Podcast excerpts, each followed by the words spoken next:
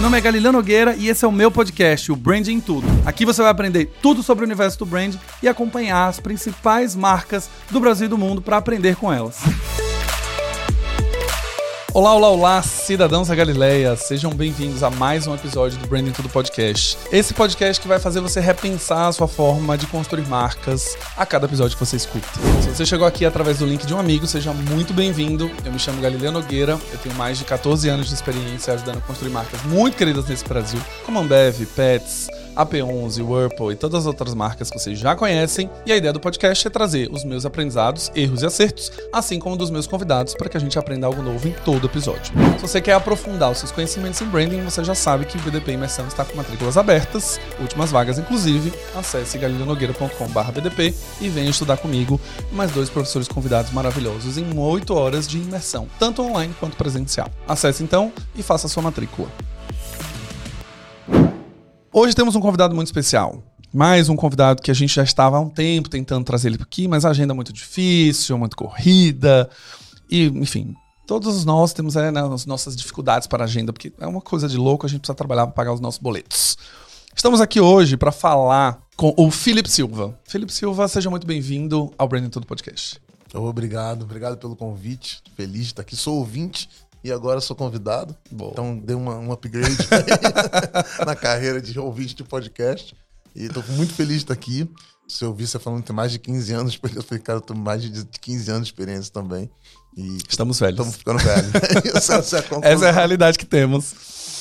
Vamos lá, Felipe Silva é um dos fundadores da Gana, uma agência independente composta exclusivamente por profissionais negros. A Gana é uma agência inovadora que se concentra em aproveitar a criatividade e o poder estratégico da comunidade negra para aproximar as marcas da verdadeira essência do Brasil. Basicamente é um. Resumiu bem, vou copiar essa. bom. Muito bom. A gente tem várias outras coisas aqui. Também fundador da Escola Rua, a primeira escola gratuita de criatividade no Brasil, com foco em capacitar e inspirar talentos da comunidade desfavorecida, público né, subrepresentado. Além disso, também é palestrante do TEDx e é um pai do orgulhoso do Murilo. Oh, demais. Esse, essa informação primeiro. vem primeiro de tudo, né? Felipe é pai, aí depois primeiro tem a gente. É. o companheiro da Iana, o pai do Murilo, vem primeiro. E depois o resto. Depois o resto. Cara, assim, é uma das coisas que a gente vem discutindo bastante aqui na construção de marca, né? E acho que isso é um dos pontos. Justamente, a gente tem ganhado força cada vez mais com comunidades subrepresentadas. Eu estou na comunidade LGBTQIA, é, e a gente tem, tem toda uma discussão de como trazer esse assunto à tona. É, eu acabei de gravar um vídeo falando sobre o casamento afetivo e as marcas que apoiam, entre aspas, a causa LGBT não falaram nada até agora. Estão em silêncio. Então lá na parada LGBT bota lá o, o trio elétrico, coloca a Pablo Vittar pra tocar, mas e aí? Não, fazendo muito, não tá fazendo muita coisa pela comunidade. Tá investindo, tá construindo, mas quando o bicho pegou, todo mundo ficou em silêncio. E aí você fundou a Gana, uma agência independente dentro de um mercado que é controlado pelos grandes grupos, que são redes, que são quase franquias basicamente, que não existia tanta representatividade até um dia desse porque esse movimento é muito recente, até um dia uhum. desse o Clube de Criação São Paulo também não tinha nenhum representante preto na sua composição de júri. Temos agora a Chapa Preta, um grande avanço. De onde veio essa ideia de construir a Gana sendo independente, composta exclusivamente de profissionais pretos? Cara, eu acho que, na verdade, foi de uma, de uma caminhada longa, assim. É, eu trabalho como redator nas agências aí há, vai fazer, como falei, mais de 15 anos, 17 anos agora. É, então, todos os lugares que eu trabalhei, assim, eu era uma única pessoa negra na criação, na agência, às vezes na agência inteira. Então, de uma jornada de. Eu vim de uma comunidade lá em Niterói chamada Morro do Santo Inácio, então, além de ser negro, pobre da favela, então sempre foi um lugar muito estranho para mim, assim. Mas, de novo, assim, a gente passa, eu acho que. Eu costumo até falar isso muito, assim, eu, eu, tenho, eu tive um letramento racial muito tardio, assim. Eu sempre achei que a maioria dos problemas era muito mais pela minha classe social do que pela minha cor, assim. Mas nessa jornada aí de aprendizado, você vai passando pelos lugares, você vai começando a afinar, olhar e ver que não tem realmente as pessoas negras não estão ali, sacou? Tal. Quando tem, assim, é lá no departamento financeiro, ou o pessoal que trabalha no café, o pessoal que trabalha na limpeza, não tá no core da profissão, sabe? Então, nessa jornada, eu fui, a gente foi conhecendo as poucas pessoas que tinham durante toda essa jornada. Tinha eu, tinha o Ari, que trabalhava na. que é meu sócio, e era diretor de arte na UMAP. Então a gente vai conhecendo essas poucas pessoas e que naturalmente a gente foi se juntando aí. Então acho que a Gana nasceu desse, desse lugar, assim, depois dessa jornada inteira. Eu já tinha é, criado a ideia da escola rua, que a gente colocou de pé primeira vez na Young, depois espalhou por várias agências. Da primeira escola, do primeiro projeto desse de, de trazer educação para essa galera. É, depois espalhou para todas as agências. Mas mesmo assim, tinha uma barreira ali. A barreira que eu acreditava era. Que eu acreditava no que eu via era, pô, legal, tá entrando um monte de gente preta, periférica, mas essa galera continua sem o poder de decisão. Porque quem tá decidindo continua sendo o mesmo pessoal de sempre. A gente tá, tem uma população ali dentro da agência, mas não, não tá conseguindo levar essa criatividade, o que a gente pode fazer, o que a gente pode oferecer para essa linha de frente. Então acho que a Gana veio muito desse lugar de tanto a gente conversar disso, assim, não, não é, eu não gosto nem de pessoalizar a Gana no nome do Felipe, porque não, não uhum. é um uhum. movimento muito mais coletivo do que meu, assim, na verdade. Sim. Então ficou muito em cima do meu nome, porque eu acabei abrindo a agência, mas foi um movimento muito coletivo ali da gente conversar isso, cara, só vamos conseguir levar essa potência do que a gente acredita quando a gente puder decidir o que vai. Isso a gente só vai poder decidir o que vai se a gente tiver uma empresa nossa. Então foi um trabalho de, de muito tempo, assim, não foi agora, vamos abrir a agência, a gente Sim. abriu no dia seguinte. Então, primeiro a gente montou um coletivo que tinha um monte de gente, a Renata que já teve aqui, o Thiago Lins, o Ari. Então a gente montou um coletivo de pessoas para tentar discutir. Força. Depois o coletivo ganhou força, começou a fazer trabalhos e aí virou uma agência, sabe? Foi, foi um processo natural também dessa história, né? Sim, de evolução de, do é. pensamento de agora a gente pode é, abrir um negócio. Abrir, também... é, e aí, independente, essa parte de ser independente, de ser assim. Primeiro a gente definiu que a gente precisava num coletivo de pessoas negras junto. Assim, do Brasil inteiro, não só negros de São Paulo e do Rio. E depois a gente, vamos fazer trabalhos que a gente possa mostrar que, cara, tem potencial criativo nessas pessoas muito forte vocês não estão deixando para rua. E depois, na hora de montar a agência, falou, então vamos fazer uma agência 100% negra. E é independente porque ninguém ia dar dinheiro pra gente abrir uma agência. Então a gente abriu assim mesmo. Vamos abrir com o nosso capital ah, próprio e vamos embora, né? É, capital próprio, no caso, foram dois computadores comprados no crédito. É isso. em 24 vezes sem juros. É, exatamente. Vamos essa, vamos, é, vamos abrir a agência. E foi assim. E, e, e, foi, mas foi um movimento importante também ser assim, porque também essa, o fato da independência também dá, dá algumas certezas de a gente conseguir discutir, conseguir errar, conseguir. Você fala muito disso sobre erros e acertos, acho muito importante isso. Porque a gente errou pra caramba, a gente erra muito ainda como empresa, assim. Sim. Aí saindo também só de, ah, são pessoas que estão empresa, cara. Sim. Você é um empreendedor e você erra, entendeu? Não, com toda certeza. E você só vai aprender na prática. A gente não tem uma escola de empreendedorismo brasileira que nos prepara para abrir uma empresa. Imagina. A gente tem os cursos, a gente consegue se qualificar, mas é na raça na que você raça, vive ali, né? Ainda mais ser de um grupo minorizado assim, essa, eu costumo falar até assim que as discussões, eu sempre fui criativo, né? As discussões sobre como se toca uma agência, como se, se, se é dono de uma agência, de onde vem o dinheiro, como que você faz. Não chegam. Não chega no criativo, sabe? Parece que essa discussão fica só entre aquele grupinho de pessoas que Sim. vai ter gente. Não tá pra gente, né? Não chega a discussão. Você, ó, assim que ganha dinheiro, o dinheiro vem daqui, tem que pagar assim. É importante isso, a força vem daqui. Não tem. É, você vai aprendendo conforme você vai fazendo, né? Eu fundei minha empresa tem três anos e até hoje eu ainda olho e falo, cara, fiz cagada nisso aqui, não sei. E aí eu fico nesse desespero do tipo, como que eu posso aprender para não fazer?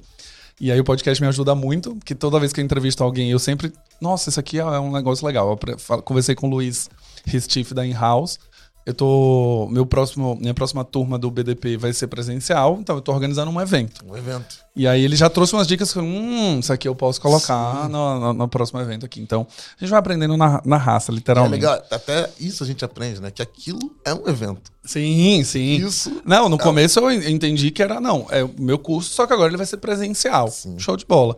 A partir do momento que tem credenciamento, crachá, promotores, pessoas para trabalharem, manutenção, buffet. Aí você fala, é um evento. É. Não é mais é só um curso que as pessoas vão vir, né? E aí, voltando aqui ao ponto que você fundou a Gana, e a gente entrevistou La Casa de Carlota, que é uma agência formada por neurodivergentes, pessoas com síndrome de Down, algum tipo de uhum. deficiência. E é um posicionamento de marca também. Ela se posicionou como marca, de falar, eu sou uma marca que é composta desse jeito, o meu diferencial de mercado é justamente por ter essa composição. Eu imagino que a Gana também tem um posicionamento quando ela define que vai ser 100% formada por profissionais negros. Esse é um posicionamento em que ela vai atrair algum tipo de cliente, e alguns outros talvez não queiram justamente por esse posicionamento. Estamos vivendo uma era de que parece que ninguém quer se posicionar. Uhum. Para agradar todo mundo, ser muito legal. E já vimos né, que posicionamento faz parte. Você ganhar um público, perder um público.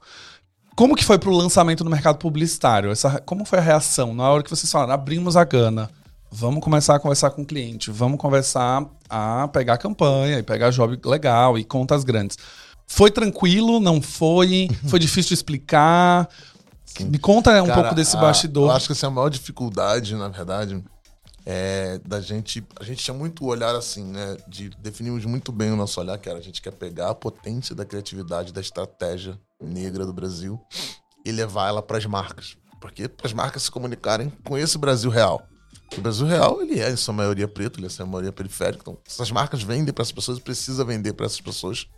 Então a gente tinha muito esse olhar. Mas a gente quando a gente botou né, a agência na rua, a primeira coisa que aconteceu foi as pessoas jogarem a gente pro nicho de ah, então vocês só vão criar para projeto sobre pauta de negritude ou projeto para novembro, só vão trabalhar em novembro. Sim, na consciência E aí eu acho que a maior dificuldade foi essa, assim, de conseguir desconstruir esse lugar. Assim, não, a gente vai criar para produtos que vendam para o Brasil.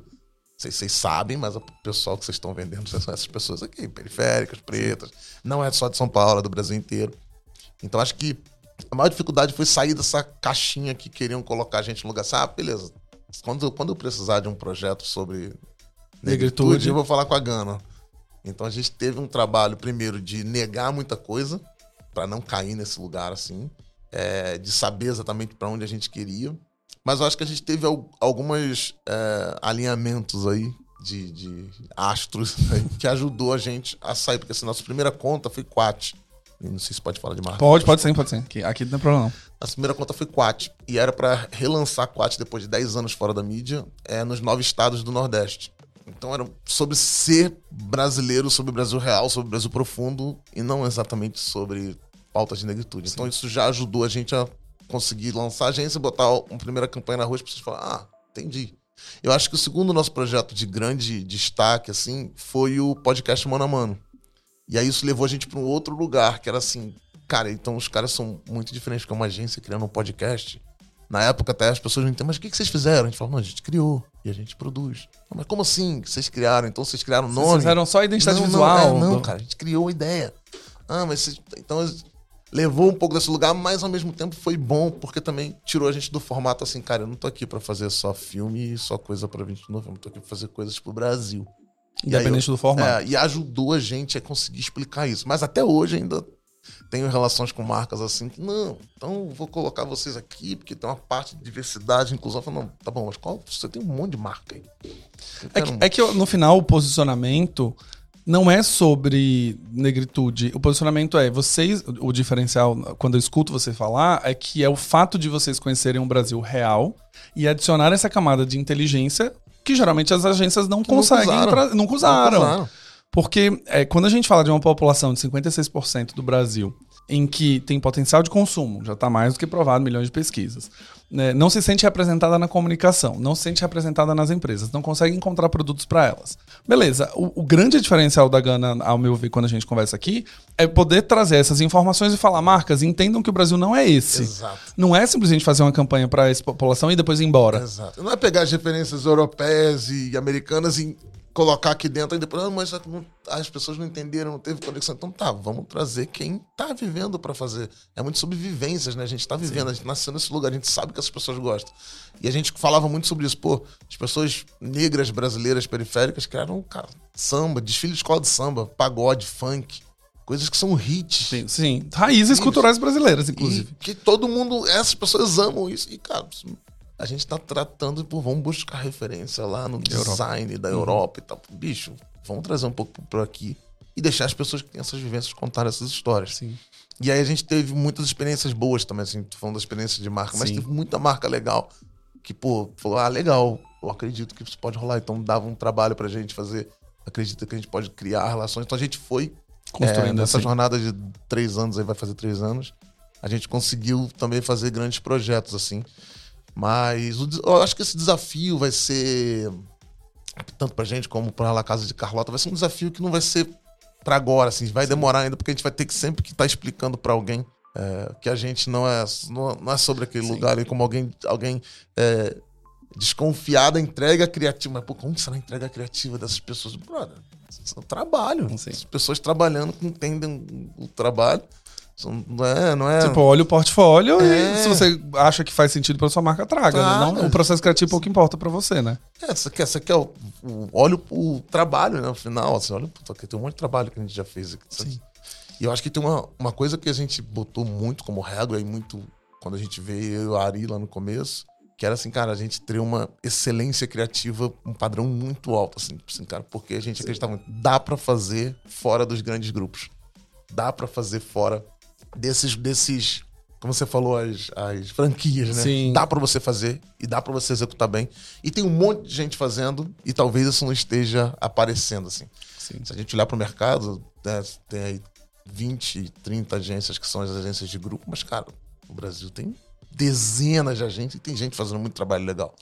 Então a gente precisava muito desse olhar de. Porque a gente acreditava que ia fazer bem pra gente, mas ia fazer bem pro mercado também. Pô, nós somos uma agência muito pequenininha, né? Mas tem um monte de gente fazendo trabalho legal, não é só a gente. Sim, sim. É o ponto da visibilidade, porque o grande grupo ele sempre vai dominar. Quando você tem mais espaço, você já conhece os veículos, você já tem relacionamento. Então é normal que isso tenha um pouco mais de visibilidade. O Ale Garcia, na- no episódio também, quando a gente gravou, ele falou muito sobre essa questão da excelência, até por uma questão de racismo estrutural mesmo. Então, do tipo, somos cobrados para serem melhores que a média, basicamente, muito melhores para provar o nosso valor. Então, Sim. acaba que ele falou: eu não consigo é, não criar um projeto em que seja irretocável, que ninguém Exato. possa falar nada, assim. Porque, Porque, você vai sempre, sempre questionar. Assim, até hoje questionam, né? A assim, ah, mas será que a Gana entrega? Eu sei que rola essas coisas, mas será que os caras vão conseguir fazer? Será que os caras vão conseguir entregar? Então, assim, se a agência, se alguma agência formada por pessoas brancas, eh, privilegiadas ricas, em grandes grupos, tivesse tido a jornada que a gente teve de, de premiação. Então, pô, a gente tem uma agência de dois anos, a gente já, já ganhou Leão, a gente já, já Ano passado a gente foi uma das agências mais premiadas do Clube de Criação de São Paulo. Esse ano a gente ganhou de novo ouro no Clube de Criação de São Paulo. Um monte.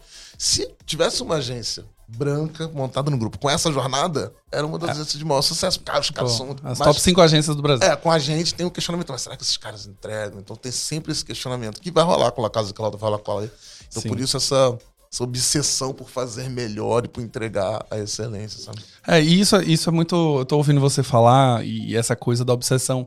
Agora eu tô revisando os episódios também. que, eh, quando a gente gravou com a Van Nobre, a mesma coisa. A Van Nobre é stylist, RP, e toda vez que alguém vai organizar um evento, acham que a, o QG Nobre é para poder o RP só trazer convidados pretos. Exato. Ou só para poder ter as roupas que vestem. E, E ela falou, cai no "Cara, lugar de questionamento. Ah, mas quem? Essa, essa- essa- ela consegue entregar? Eu, sempre vejo esse lugar do questionamento É na mesa, isso, sabe? é muito louco, porque assim, a Van, é, ela fundou o QG Nobre, assim, cara, a Van, ela, quando ela é RP de um evento, ela lota um evento. Ela traz gente, assim, que ela, tem, ela tem 15 anos de repertório de pessoas de festas que ela já produziu.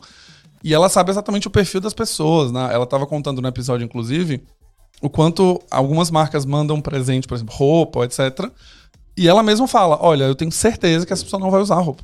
Eu, eu conheço a pessoa que você tá colocando na lista. Ela não conversa com sua marca, tem nada a ver. Não tem aproximação, sua marca ela não se identifica e você tá mandando simplesmente porque te mandaram um Excel Com o nome de um com o monte nome de de um monte de gente, você tá mandando um. um- E ela falou, cara, não, a gente precisa refazer isso. Mas sempre volta no questionamento e ela ref- reforçou muito no episódio. A QG Nobre é styling e RP para qualquer produto ou qualquer marca, não para só aumentar a presença preta em um evento. Isso acontece, assim, vai estar na mesa, se eu sinto assim, sei lá, a gente vai mostrar a agência para uma, uma marca, então vai fazer sua apresentação. Ali, cara, tem todos os trabalhos que a gente fez, tudo que a gente criou, assim, modéstia à parte, assim, campanhas grandes já. Mas sempre começam, começa a cair na prova umas perguntas muito assim, ah, mas como é o departamento de produção? Ah, mas quantas pessoas tem no departamento de estratégia? E você vê que, assim, essa pergunta do... Ela, será que ela é, galera é uma com sutileza, algumas É. nuances sutis, assim, Dude, né? Será que isso vai entregar mesmo? Eu tenho certeza que pra Van é a mesma coisa. Que assim, mas como que você faz? Mas você tem o contato mesmo, sabe? Ah, mas quantas, quantas pessoas você colocou nesse evento? Que essas perguntas que vai cair assim, Sim. tipo, brother, tu tá vendo o trabalho? Ela, a casa de Carlo- Carlota, ela conseguiu fazer um jeito de, de- de desconstruir esse pensamento, chamando os clientes para fazer um workshop de criação com os profissionais. Então a pessoa falou: tá bom, você acha que os PCDs não entregam, as pessoas com neurotipo. Então vem assistir um, um dia de briefing com a gente aqui. E aí tá- sai todo mundo de lá meio, eita, sabe? Do tipo, nossa, e não é que eles Não é que ele é sabe? que eles sabem fazer o negócio.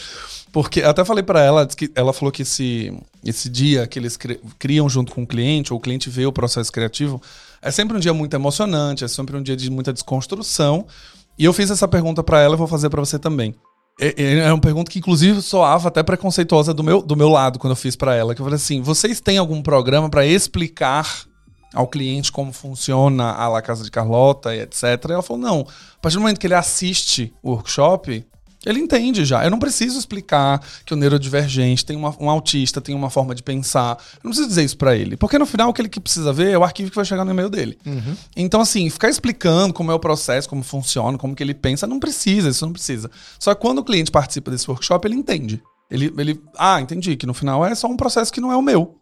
Né? Ela contou. E é louco, né, Galileu? Porque se a gente vivesse num país que realmente fosse inclusivo e diverso, essa galera, a galera da Gana, ia estar em todas as agências. Uhum. E assim como eles não questionam quem está fazendo o trabalho, porque assim, eu não vejo, nunca trabalhei em grandes agências, não vejo o cliente questionar, não, mas quem que está fazendo esse trabalho? Assim como essas pessoas iam mandar um trabalho para a agência, Sim. ia estar todo mundo lá, o trabalho ia voltar com a equipe, ia estar tudo certo. Mas é como a gente está tão nesse um problema tão grande de inclusão e diversidade, a gente acaba pô, tendo que existir, caso de Carlota, para poder mostrar que isso é possível, Sim. tendo que existir a Gana, outras agências para mostrar. Para poder incluir pra de poder fato, incluir, né? É. Tipo, é como você falou, se eu por acaso não vejo no meu espaço, então eu vou lá e crio a minha. Resumo da obra é isso, né? Exato. E é engraçado, eu contei isso aqui uma vez, eu trabalhei numa empresa, uma multinacional, e aí tava, eu sou nordestino, tava tendo uma discussão sobre o produto e tudo mais, e aí é, tinha um produto lá que era premium e custava um ticket médio muito alto, enfim. E aí começou a discussão de vendas, eu tava nessa mesa. Eu acho que eu era o único nordestino, talvez, ou tinha duas pessoas, não sei. Mas era uma equipe grande, assim. E aí começou a discussão: ah, não, não vamos mandar esse produto pro Nordeste lá, não, porque eles não têm dinheiro para comprar. E aí eu fiquei assim, aí uma outra pessoa falou: é, para esses negócios eles são meio bregas, assim, eles não, não, não veem beleza né, nesse objeto, assim. E aí, na hora, eu congelei e falei assim, cara, que loucura. Eu tô sentado, a galera tá discutindo isso aqui, eu tô ouvindo isso aqui, vim de lá. E o meu principal pensamento era: eu só não consigo comprar porque não um produto. Eu queria ter um, um, produto premium como esse, mas como não chega por conta de, desse pensamento, eu nunca vou ter acesso. E aí, na hora, eu falei, gente, tem um nordestino aqui na sala, não sei se vocês estão ouvindo e tal. E aí todo mundo ficou meio assim, aquele climão. Eu falei, cara, assim, a gente tem potencial de consumo, só que esse é o primeiro pensamento. Se vocês não vão enviar o produto para lá, a gente não vai comprar porque não tem o produto. Não é porque a gente não tem dinheiro, hum. não é porque a gente não quer, ou porque a gente é brega, ou que não é brega. Não importa. Tipo, você, em São Paulo não tem ninguém brega. É isso. É isso é muito engraçado. Não vamos conversar sobre Exato. Não vamos conversar sobre os bregas de São Paulo. E aí ficou todo mundo assim, falou, não, é, mas, mas é que a gente tem dificuldade de vender esse produto. Aí eu falei, não, será que tem dificuldade? Ou, ou no final toda essa sistemática de investir no Nordeste, é, fazer campanha lá. Esse, esse, pensamento, ele vai dar o, o, a direção de um monte de coisa. Que assim, então, ah, não, mas então vamos mandar, mas manda pouco. Sim. Ah, mas então vamos investir, não, mas não, não bota no, no, na mídia porque não vale a pena. Ah, mas o PDV, não, mas também não bota em todos os PDVs. Aí no final, ah, não é, tá vendo? Não é, vendeu. Não, não compra. sim, sim, então, exato. é fácil colocar a culpa, coisa, né? Sacou? Isso sim. que eu acho o problema. E eu falo muito sobre isso hoje, que assim, ter pessoas é, de grupos minorizados negras, LGBTQIA, PN+, é, pessoas neurodivergentes na, no comando das empresas, no, na liderança. liderança. Porque a gente precisa estar tá nesse lugar aqui que está decidindo toda essa cadeia, entendeu? Sim. Porque na hora que alguém fala assim, ah, então vamos mandar pouco. Não, não, não, não. Qual é o plano? Quanto a gente precisa? Sim. Qual é o público que tem lá? Então a gente vai ter que investir proporcionalmente. Sim. Porque eu acho que essas decisões é que a gente tá muito lá na ponta, né? Então, assim, uhum. no final, eu vejo muito isso. Às vezes a gente tá no final, chega e putz, mas isso aqui tá errado lá na concepção do produto. A gente teria que voltar, puta, Sim. mas não tem como voltar. É, tipo, o meu comentário em si não mudou nada. É, tipo, eles ouviram, mas no final, assim, vai mandar ou não vai, não sou eu que decide. Então, assim, ok, escutei, obrigado pela sua contribuição, mas a gente não vai mandar. A sabe? gente tipo... fez um trabalho pra, pra, na Gana, foi de estratégia para uma grande marca, que era sobre é, uma marca de produtos de cabelo. E a marca precisava, ah, precisamos nos voltar às origens, nos aproximar e tal, do público do Brasil, do Brasil de verdade e tal, não sei o quê. Eu lembro, cara, o primeiro slide que a estratégia foi, tá, beleza, olha aqui para suas embalagens, olha para o seu público. Tá vendo alguma diferença aqui? Porque suas embalagens só tem loura nórdica. O seu público não é esse. Sim. Como é que você vai ter essa embalagem aqui? E aí, ah, mas não, mas que para isso a gente tem que voltar lá na fábrica. Falei, tá, cara, então, é? Não tem ninguém lá na Sim. ponta decidindo isso. Agora você quer que aqui embaixo a gente resolva um problema. E não vai resolver. Você vai precisar voltar lá na, na, na, fabricação das caixas e mudar essas loiras aí. Não tem como você ter tintura para cabelos castanhos e ter. Né, no Brasil, uma Nórdico. É. Você não concorda que não vai grudar? Então, eu acho muito desse lugar, assim. Quanto, quanto mais a gente conseguir chegar nesse lugar de, da cadeira de decisão, e em diversos lugares, em marcas, em, em agências, em consultorias, em, sabe, diversos. Eu fico abrindo meu olhar e olhando para diversas cadeiras, sabe? porque também tem um consultor que vai lá. Sim, sim. E as consultorias sim, que recebem sim, sim, bilhões sim, e bilhões e o cara vai lá e fala: não, você tem que tirar esses produtos do portfólio, tem que investir nisso aqui para poder a sua empresa rodar. E, pô, que produtos é esse que esse cara tá olhando, sabe? Sim. Quem é essa pessoa que tá lhe falando? Sim, e a gente tem um trabalho enorme nisso. É, é, é surreal de parar para pensar, porque estou atendendo uma, um instituto de pesquisa novo também que foi criado, e ontem ele trouxe um ponto que eu não tinha, não sabia sobre esse mercado nesse, nesse lugar, né? Que era os institutos de pesquisa globais vão apresentar um resultado de pesquisa, por exemplo, para, sei lá, para Unilever. A apresentação, o PPT, não tem pessoas pretas no PPT. Na, nas fotos dos slides, na- tipo na capa de passagem, num slide lá com depoimento, não tem, porque como é um instituto dos Estados Unidos, e aí também tem toda a história. Guide, tá Guide pro- é isso. E aí ele falou, cara, só o fato de você ter um PPT, que de fato as imagens de banco de imagens tem uma população brasileira ou população preta em si, já é raro no mercado de pesquisa. E aí a gente está falando de cinco grandes grupos de pesquisa gigantescos que movimentam basicamente o Brasil inteiro. Então, é, é, de um lado, o cliente está super satisfeito, que é do tipo, cara, eu tenho uma oportunidade enorme aqui de mostrar o verdadeiro Brasil e, e eu vou ser a marca que vai fazer Sim. isso. Todos vocês fiquem disputando aí a mesma coisa. E eu acho que a gente tem que, a gente tem que olhar. A gente estava conversando aqui antes de começar, você estava falando sobre os dados, né? Eu acho que, cara, tem dados que já estão na mesa, assim, há muito tempo. Então, por exemplo, a Gana é uma agência 100% de pessoas negras. Mas a gente sempre tem o recorte de que, cara, a gente tem 63%, 67% das lideranças de mulheres. Porque mulheres negras estão abaixo na pirâmide. Então a gente tem que compensar isso. Então a gente tem um recorte que, assim, a gente precisa ter mais de 30% de profissionais LGBTQIAPN+. Por quê? Porque a sociedade é composta assim.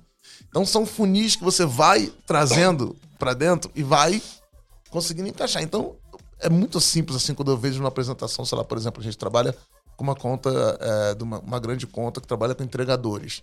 Cara, qual é a porcentagem de pessoas negras e porcentagem de pessoas brancas? Ah, 60, 70% dos entregadores são negros e 30% são brancos. Tá bom, então as fotos serão 70% de pessoas negras e 30% de pessoas brancas. É tão óbvio, né? É simples. né? Então o cara, você, pô, qual é- tu, tu é um instituto de pesquisa, cara. Tu tem os dados. Então, pô, Sim. eu vou Brasil. Pô, qual a porcentagem de pessoas negras? Então, então simples. Quantas fotos tem? 10? Beleza, bota aí 6 de pessoas negras, 4 de pessoas brancas. Resolvido. Não é que tirar as pessoas brancas, só você Sim, é, cara. reflita o Brasil. Só É, pega o dado isso. e faça exatamente Se a amostra falar igual. assim, não, olha, mas aqui a gente tá fazendo, mas o problema pra mim é esse. Não, a representação, a representatividade, a representação das coisas, eu acredito muito nisso, é muita representação do que você vê, né? Essas pessoas não veem o problema porque elas só estão lidando, elas só se veem pessoas brancas no dia a dia dela. Elas só passam por pessoas brancas no dia a dia dela. Então, na hora de fazer a representação dessa coisa, ela não vê o problema. Então, mas, mas aí o ponto que eu, que eu acho que eu provoco muito aqui os cidadãos é: a gente é um estrategista. A gente trabalha desenvolvendo estratégias para diversos segmentos. Não dá pra gente pegar o nosso olhar individual e ficar colocando nos projetos. E é só o dado que, no final das contas, vai fazer a gente pensar nisso. Então, se você for um bom estrategista, você já não faria isso. É isso, porque assim, quando. É, e, é, e é curioso, porque isso passa mesmo batido, né? Quando você tá dentro do ambiente, é o. É do tipo, quando a pessoa fala assim, nossa, mas pro peixe viver no aquário deve sofrer muito. Não, mas ele já nasceu ali dentro. Então ele não sabe que o aquário, na realidade, não é o mar. Ele só acha que o aquário é aquilo dali. Ponto. É, numa analogia, claro, né, gente? O peixe não pensa em nada. Pelo amor de Deus. É, Tirando o Nemo. o Nemo Tirando o Nemo, ele pensa e adora e esquece tudo. É, mas isso, isso é uma coisa que passa batida. A gente tava conversando aqui com uns- uns- alguns entrevistados, falando sobre a própria composição de convidados aqui do Branding Tudo. E aí alguém. ah, Não sei se a gente conversou sobre isso. Eu falei, cara, 50-50, agora o podcast tá com 50-50 de convidados. E aí uma pessoa falou assim: sim, o Brasil é isso, né? A gente, em teoria, deveria chegar num show E e, ser 56% das pessoas serem pretas e 44% normal, né, cara? Deveria ser isso, porque esse é o retrato da população brasileira. Você deveria ter sempre no mesmo lugar. E em algum momento você vai olhando as coisas e você fala, ué, mas por que, que a gente não retrata realmente o Brasil? E aí, uma das coisas que você combate esse viés é o dado. Quando você pega o dado e você fala exatamente isso, 70% dos entregadores são pretos e 30% são brancos, na hora de fazer um banco de imagens, tem que ser assim. Sim. E você não tem a discussão com esse cara. Você acredita em todos os dados, então sua empresa é guiada por todos os dados, menos por esses? Também, Então, cara, esse é um bom Tem que ser ponto. guiado por esses dados também. Esse Se- é um bom ponto. Se você tá guiando assim, então, assim, então a gente vai, eu vou poder, tam, estamos concordando aqui que eu vou poder questionar qualquer outro dado que você me traga. Sim. Porque se você não, não tá... E se você isso- prefere ignorar, né? Quando a gente fez a escola à rua e tal, assim, começou a nascer muita essa onda de trazer, fazer é, escolas criativas dentro das agências para poder trazer é, pessoas periféricas, pessoas negras, pessoas de grupos minor- minorizados. E começou a ter muita gente falando comigo e perguntando, e eu sempre falava assim, cara, é, por qual motivo? Ah, mas por que, por que motivo que você acha que deveria ter? É tipo, Uma escola mais, específica. é, mais gente de grupos minorizados dentro das agências. Assim, cara, eu, se eu fosse dono de uma grande agência hoje, a gente tem dezenas de motivos que o cara precisa pra isso. Se o cara pensar em espelhar o Brasil, se o cara pensar em ter mais vivência para marcos, se o cara pensar em trazer produtos e, e campanhas mais integradas com o Brasil, a gente tá vivendo a era do skip, cara. Todo mundo odeia propaganda. Temos uma campanha de ai, que sucesso, difícil. Então, eu traria isso. E no final, assim, se o cara só pensar em dinheiro, mais nada, assim, cara, eu penso em dinheiro e eu quero ficar milionário e caguei pro mundo, ele deveria botar pessoas. É, ele tá perdendo dinheiro. É, exato. Tá Então, fazendo se dinheiro. no final Se ele não tem tudo, se diversidade. é um grande idiota que só quer saber de dinheiro, ele deveria ter diversidade dentro da empresa dele pra ele ganhar mais dinheiro. Sim. Então, É, a Monique é velha e fala isso, né? O racismo ele é burro por natureza. Quando a gente olha pelo olhar do capitalismo. Que é justamente esse, né? Se eu quero vender o máximo possível, eu tenho que representar todo mundo pra todo mundo comprar.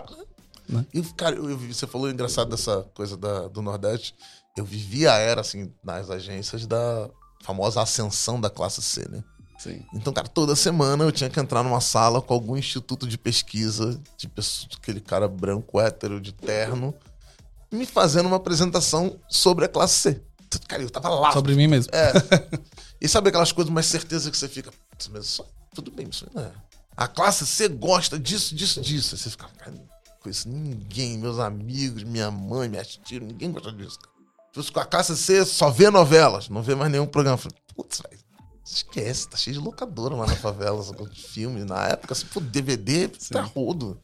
Então, vi uma certeza dessa, e era isso, cara, eu tô aqui na sala, né? Tô aqui na agência, estão pagando de fora e ninguém Muito caro. Ninguém nunca levantou a mão pra perguntar, posso fazer uma pergunta, cara? Como é que é lá? Ninguém nunca perguntou. Sim. E agora tem um monte de gente, né? Um monte de grupo. Só que a gente vai vivendo a ascensão. Agora a gente tá entrando numa, numa grande, num grande olhar para as empresas. Aí, se vocês estão aí ouvindo a gente, vendo a gente, podem é, olhar por aí, que é da galera 50 a mais. É, como é que vai ter o nome? Economia prateada. Prateado, sim. Economia Silver. prateada. Silver Economy. É, economia prateada. Agora é a grande. Todo mundo tá falando disso. Gente, e todo mundo pesquisa. com 50 a mais tem mais dinheiro que quando você tinha 20, É. né? Ou 30. E aí eu tenho certeza que vai ter um monte de gente de 50 a mais, em todas nas empresas, nas agências, que vai ter que ficar escutando consultoria contando o que, é que ele gosta. O porque que, ele que o faz 50 a com o mais faz dele. na visão de alguém de 25. É, vai ter um cara modernoso lá, de 25, aquela coisa, com, as, com a Faria Limer, contando pra uma galera de 50 o que, que ela faz. E o cara tá lá, sentado. E as empresas não estão contratando a galera de 50. Eu falei isso outro dia, eu falei, cara, a gente devia fazer agora era abrir uma outra agência só com pessoas 50 a mais. Porque essas empresas não estão nas agências. A agência é muito jovem, né? Sim. O departamento de marketing são pessoas muito jovens. É, e isso, isso é uma questão bem Brasil mesmo, né? Eu, eu acabei de voltar da, da- da Disney, por exemplo, fiz um curso lá na Disney em Orlando, e a Disney se orgulha de ser a empresa que mais emprega 50 a mais.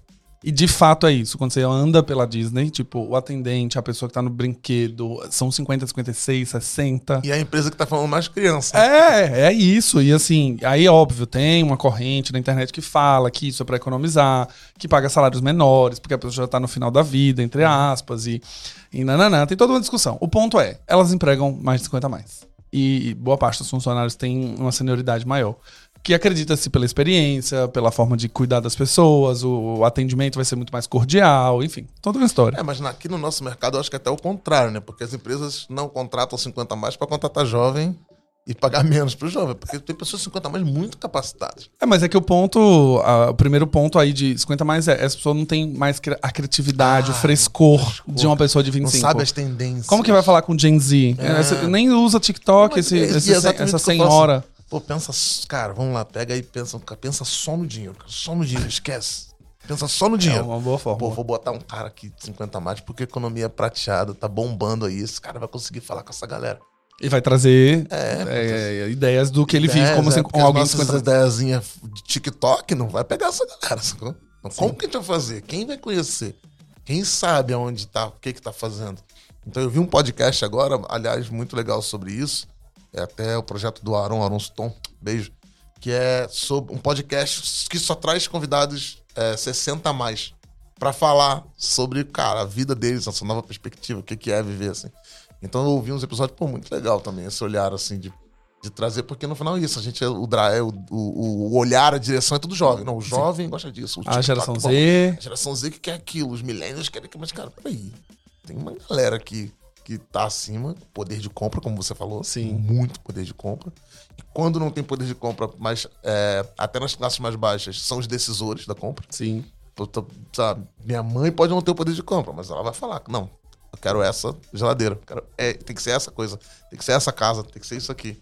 Ou vai ser o arrimo da família também, né? O avô que dá o dinheiro pra, pra neta, o avô que dá pra Que dá, filha, é. porque agora tá aposentado, que seja, enfim. Você me deu uma ideia, inclusive, de trazer pessoas 60 a mais. Nunca trouxe os 50 a mais. Ó, que legal. Eu acho que eu já trouxe uns 40 e poucos, mas 50 a mais eu acho que não. E pra falar sobre isso, inclusive. Mas não é só. Pode ter sido jovem, você pode ter sido uns 50 a mais jovem. É, eu não percebi. Não, eu acho que- eu pensando aqui nos convidados eu trouxe, mas eu acho que não só pela idade, mas pra falar um pouco da vivência de construir uma marca pra 50 a mais. Opa. De falar com esse Olha aí. público, de Como- discutir. hoje eu vejo, e assim, se a gente olhar.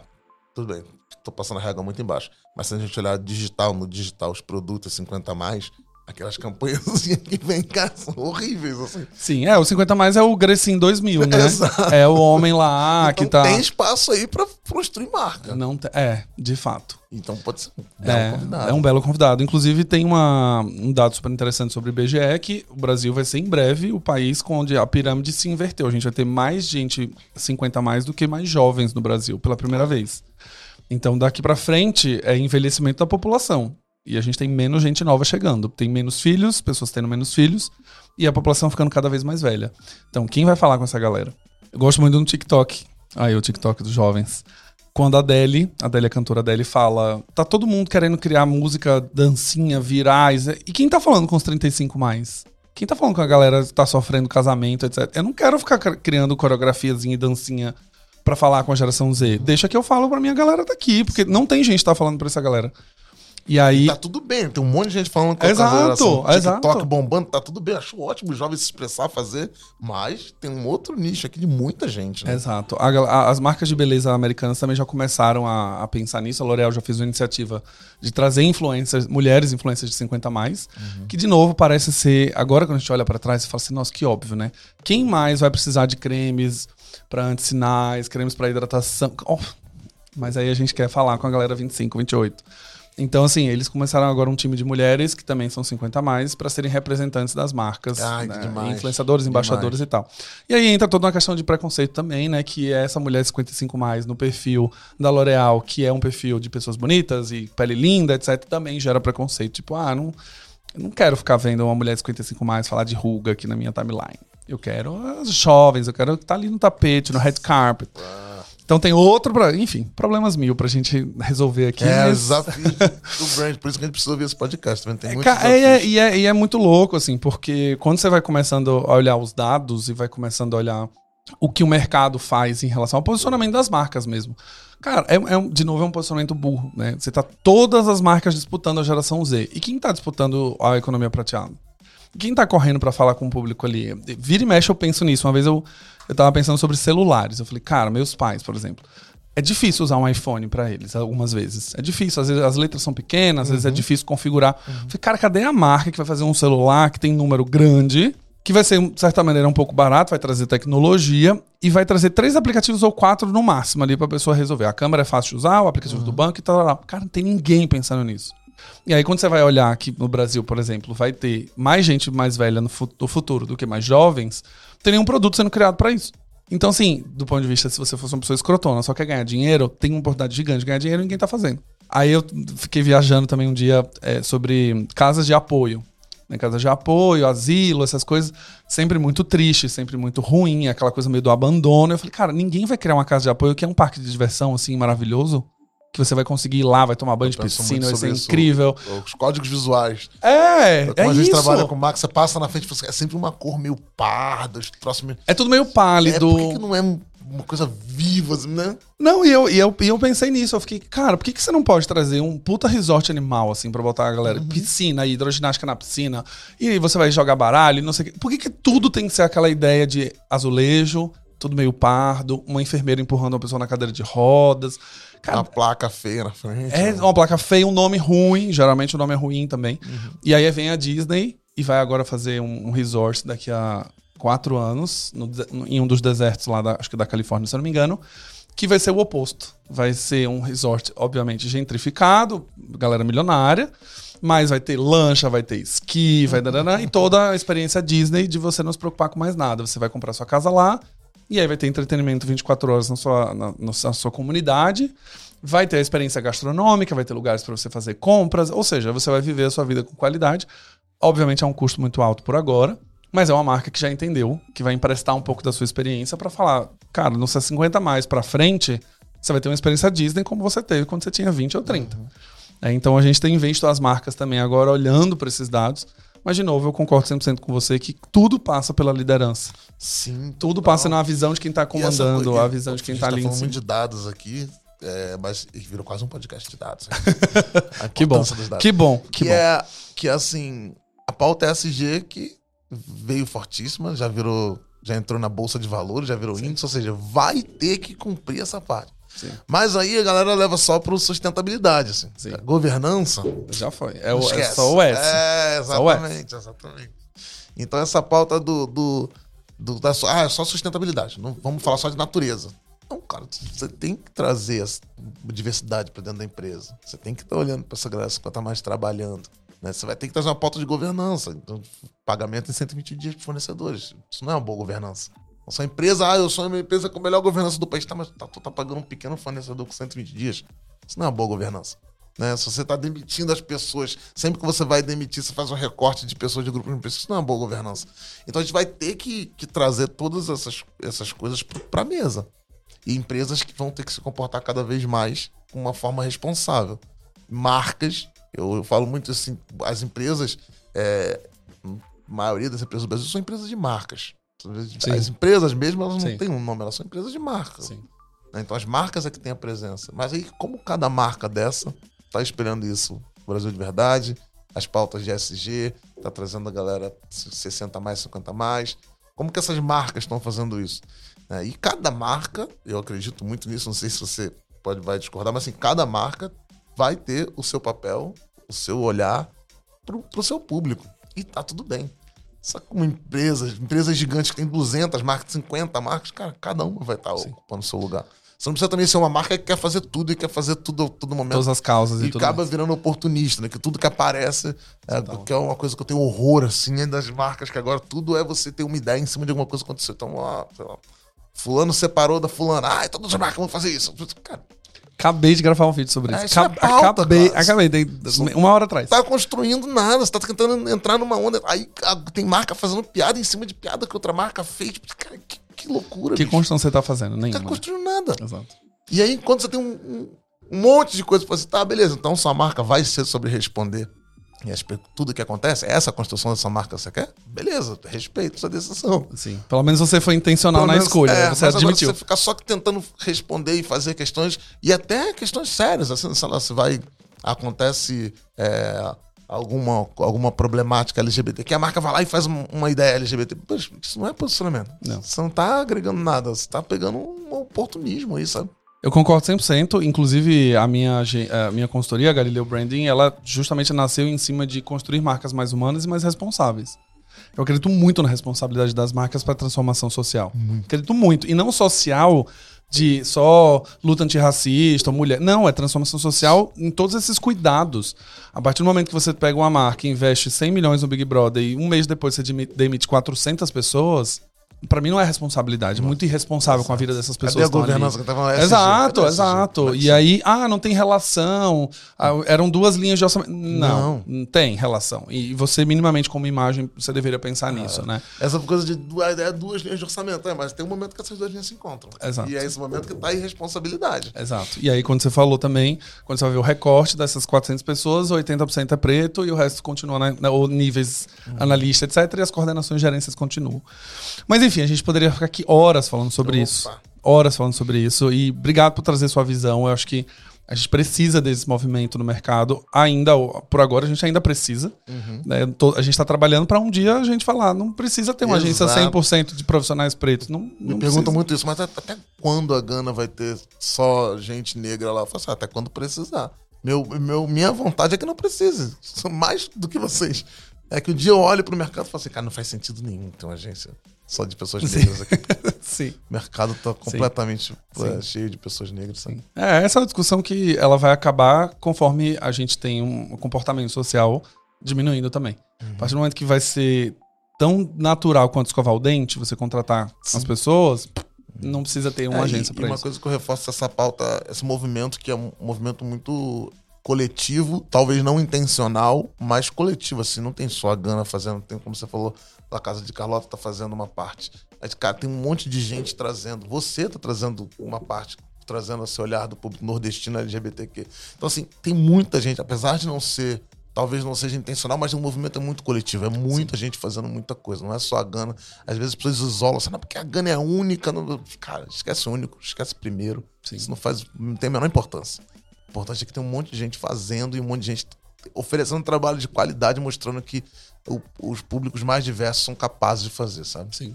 A gente tá vendo um movimento é, que eu acho super necessário, que é uma pressão externa. Tá todo mundo agora criando suas pautas e, e pressionando para que esse sistema mude. Eu, eu falei isso uma vez, né? Qual foi a, a primeira, qual foi a última vez que uma Vogue foi escolher a capa e a pessoa falou assim: precisamos de uma mulher negra na capa? Qual foi o que a pessoa perguntou isso? Cara, só agora. E, é- e só foi agora por conta dessa pressão externa. porque se a gente continuasse na normalidade, essa pergunta nem existiria e o processo de perguntar nem existiria também. Ela já definiu, a diretora já mandou e beijo, tchau, essa capa vai ser impressa.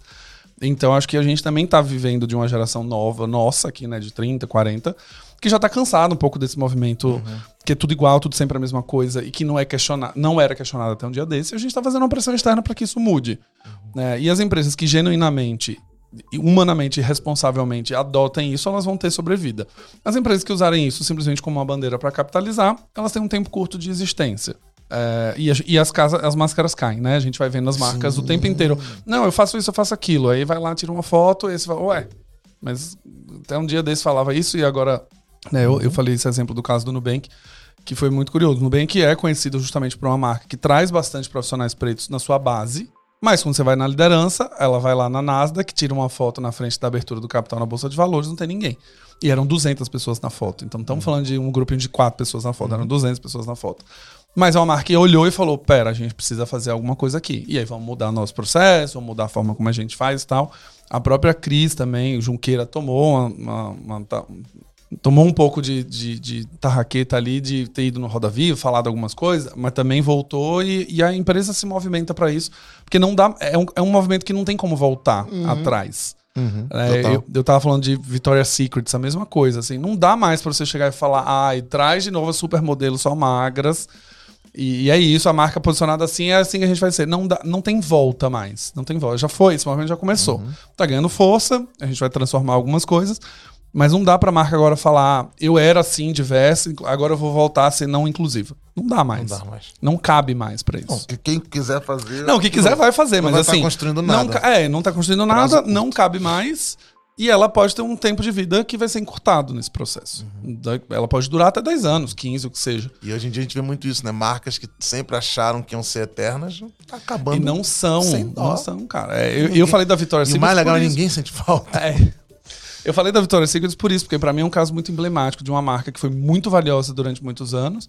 E a gente olha pro dado hoje e 250 lojas fecharam nos Estados Unidos ano passado, é retrasado. E você fala, cara, uma marca que era um negócio assim surreal, que explodia de vender, que todo mundo lá fechando loja porque não consegue mais. Então assim, nenhuma marca é pra sempre se ela não souber de fato se renovar nesse processo. Muito obrigado.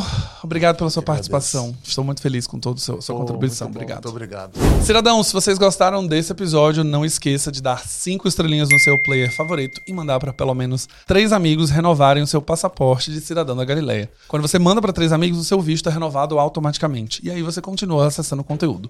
Não mandou para ninguém, você vai ser bloqueado em todas as redes, você não vai ver mais conteúdo nenhum, não vai aprender mais sobre branding, beleza? Um abraço e vejo vocês no próximo Branding Todo Podcast.